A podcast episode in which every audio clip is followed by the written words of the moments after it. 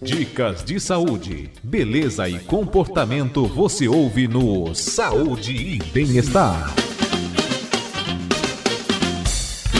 Pois é, de acordo com a Organização Mundial da Saúde, a OMS, a obesidade é atualmente um dos maiores e mais preocupantes problemas mundiais do século XXI e acabou se tornando uma epidemia global e sendo um dos maiores desafios da saúde pública atualmente.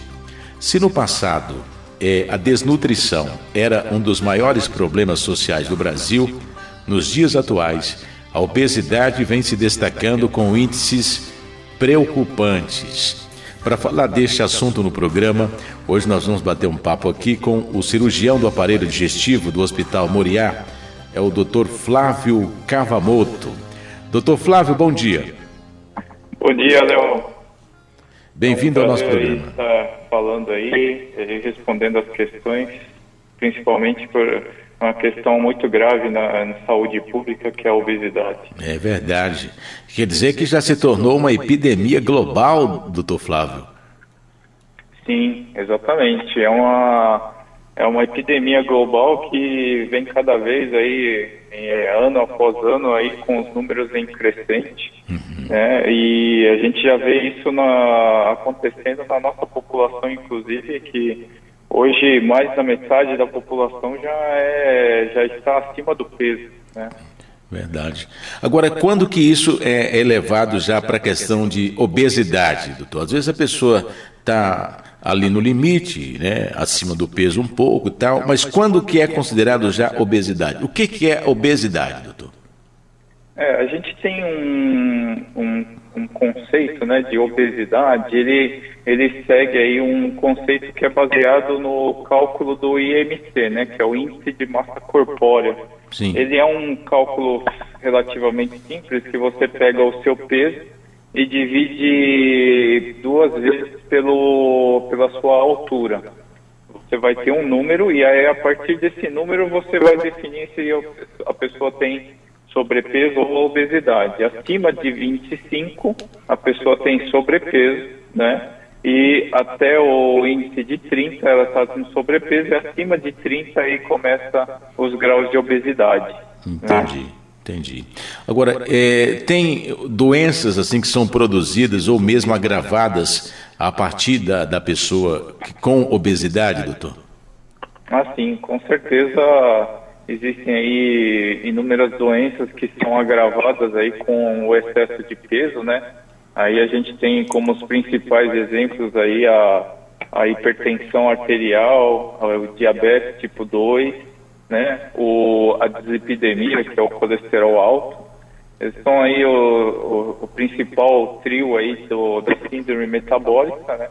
Mas existem outras doenças aí não tão aí anunciadas como problemas ortopédicos, né? De coluna, joelhos, quadril, problemas de apneia do sono também são aí agravadas com excesso de peso. Enfim, existem inúmeras doenças aí que estão associadas direto ou indiretamente à obesidade. Eu sempre fico imaginando que a estrutura óssea é, é, é nossa, às vezes, não está preparada para carregar tanto peso, para suportar tanto peso, né, doutor?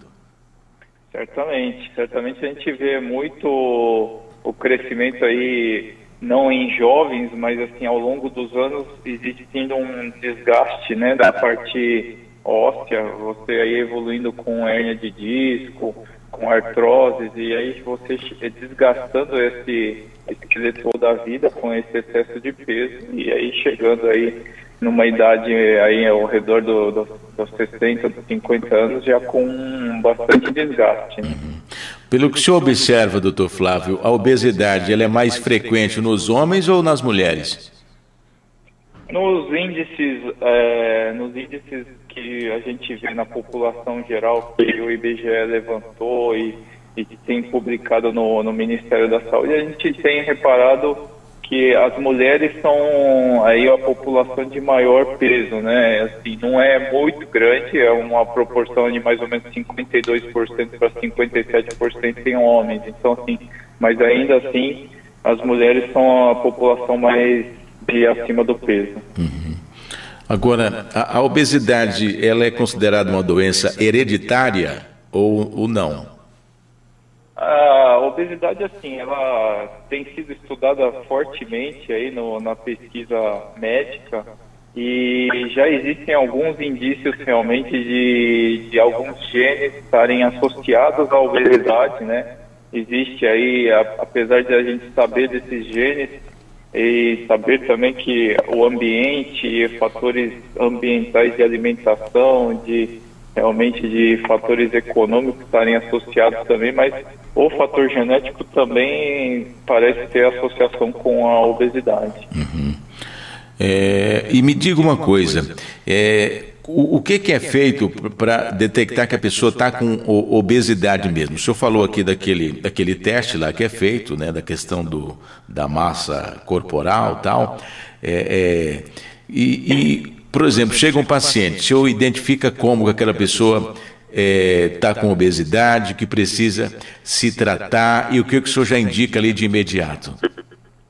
Ah, de imediato a gente identificando, né? A gente faz lá o, o cálculo do IMC, vê os problemas de saúde associados, as comorbidades, né?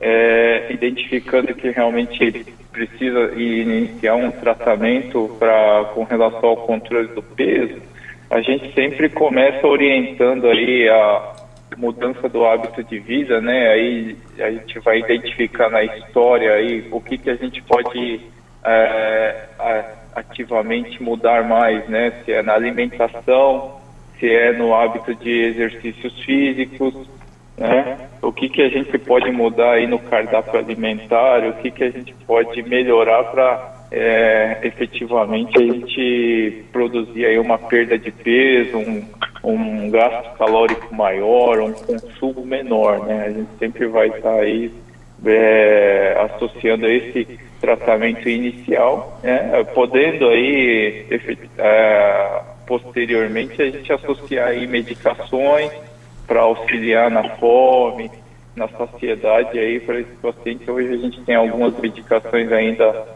liberados para esse tipo de uso para perda de peso. Ouvinte, tem uma dúvida aqui, o nosso amigo Renato, ouvinte Record, vai fazer uma pergunta para o doutor Flávio. Vamos ouvir. Alô, galera da Record, doutor Fábio, bom dia. Bom dia, amigo Léo Miranda. Pergunte ao doutor aí. Eu fiz uma cirurgia de extração de hernia de hiato já fazem 10 anos. E ainda se faz necessário a endoscopia para saber como é que anda o local, porque por conta da pandemia a gente já não fez mais, já há uns dois anos, a tal da endoscopia. Vê se ele pode responder isso. Renato, taxista. Pois não. O senhor consegue responder essa pergunta aí do Renato, doutor? Ah, sim, claro. Então, o Renato que fez uma cirurgia previamente de hérnia de ato, por causa provavelmente que ele tinha um quadro de refluxo, né? Hum. Eu acho que é importante porque durante aí o, a evolução, né? Claro que ele não precisa anualmente fazer o exame de endoscopia, mas regularmente, pelo menos aí após a cirurgia, depois de dois, três anos, ele fazer o exame de endoscopia para checar se está tudo bem com a válvula, se o refluxo está controlado, realmente aí é importante ter aí em mente aí como está controlada essa parte do refluxo, né? É importante dar uma olhada assim. Tá certo. Doutor Flávio, é, lembrando aqui, quem está ouvindo quiser fazer pergunta também aqui ao doutor Flávio, aproveita, o momento é agora, hein? Pergunta objetiva, por gentileza. É, a questão do tratamento, o, o, o, inicialmente o senhor falou que indica ali uma combinação, né? É, atividade física com a parte de alimentação também. É, e aí, quando que o senhor indica a, a cirurgia bariátrica? Quando que ela é necessária, doutor? Então, Léo, é, os casos de, de pacientes que a gente acaba levando para uma indicação cirúrgica, né, são casos de obesidade mais grave, né? Então, a gente já, é, já tem um histórico de tratamentos prévios, né? Pelo menos aí dois anos de tratamento, de tentativas de, de perda de peso que o paciente não consegue sustentar aquela perda, né? Então, a gente ouve muito aquele histórico de ah, perdi inicialmente aí 5, 10%, estava indo bem, parou, aí a, o paciente ficou um pouco aí receoso, não perdia mais peso, e acabou ficando mais aí sem muita satisfação e acaba reganhando peso porque abandona aquele tratamento e aí fica nesse efeito sanfona que a gente chama, né? Então são pacientes que têm esse efeito sanfona, né? E que a obesidade já tem um, um, uma, um histórico aí relativamente longo aí, né? Não pode ser uma, um ganho de peso agudo aí, um ganho de peso aí em menos de um ano você já vai indicar uma cirurgia, né?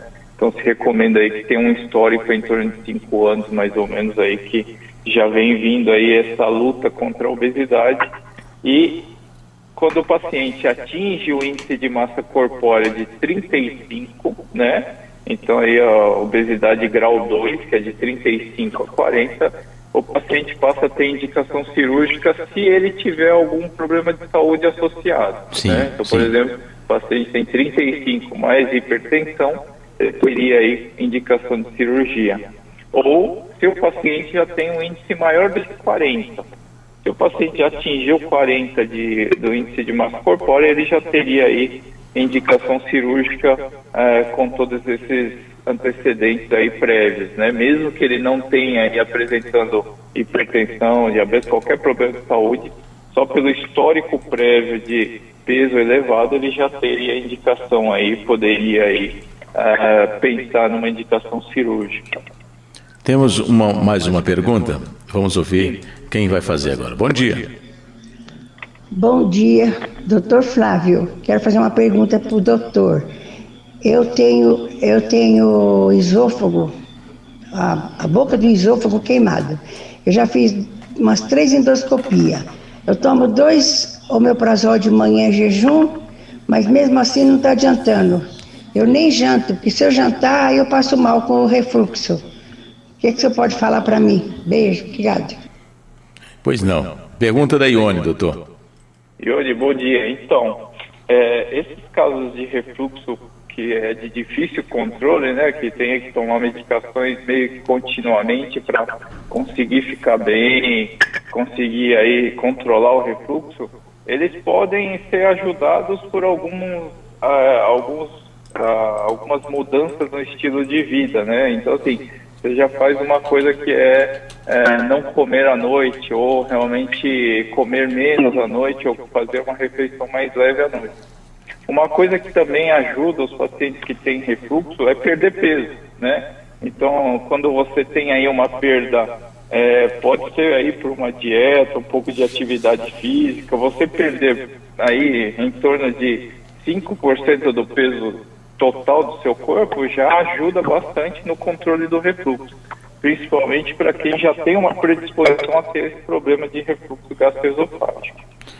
Doutor Flávio, é, esses remédios que o pessoal é, é, geralmente tem, a gente ouve falar de muitos é, para emagrecer. Tem, tem até um chamado seca-barriga, o pessoal vende por aí. Isso fu funciona mesmo, doutor, ou não?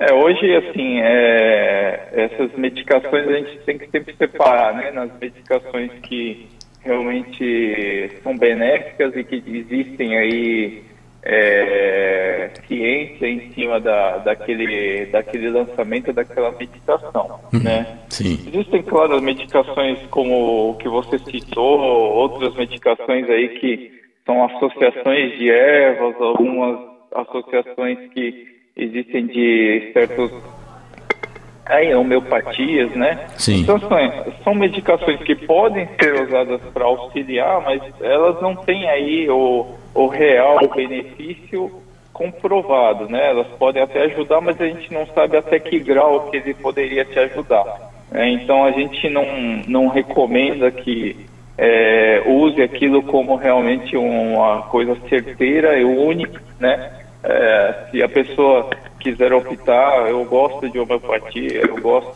se quiser associar aquela prática de atividade física com aí uma, uma dieta e aí quiser usar alguma dessas medicações como a orientação de um homeopata, acho que não teria, não teria nenhum problema. Né? Claro que a, a atuação e o efeito dessas medicações a gente vê na prática que realmente são é, em efeitos pequenos, né? Não são efeitos aí que vão levar você a realmente perder peso de verdade, realmente vai é, somente ele vai ter o efeito, né? Entendi. A gente só adverte muito assim é, o uso o uso assim sem a orientação que existem algumas medicações aí compostas de hormônios, tudo que podem ser até fazer mal para a saúde, né? É verdade. São 10 horas e 55 minutos. Hoje aqui no programa, quem está falando com os nossos ouvintes é o Dr. Flávio Cavamoto. Ele é médico cirurgião do aparelho digestivo do Hospital Moriá. Doutor Flávio, agora há pouco o senhor falou aqui da questão é, de como fazer é, essa medição. E, e, e, escute e vê se eu peguei direitinho, como é que faz aí ah, o cálculo. O peso divide pela altura e o resultado obtido divide por 2. É isso? Não, não. É, Divide-se o peso é, pela altura ao quadrado. Então são duas vezes a altura. Certo, certo. O peso divide, soma a altura duas vezes, divide, o peso divide pela altura ao quadrado. É, entendi, entendi. É, o peso divide pela altura, aí divide novamente pela altura. Entendi. E tem que dar 25, acima de 25 já já está no limite ali. Já está no limite para sobrepeso já. Sobrepeso. Acima de 30 já é obesidade. Acima de 30 é obesidade. Tá certo. Muito obrigado pela sua participação aqui no nosso programa e um excelente dia para o senhor, para a sua equipe aí. Obrigado, Dona Miranda. Bom dia. Bom dia. Hoje nós conversamos com o Dr. Flávio Cavamoto cirurgião do aparelho digestivo do Hospital Moriá.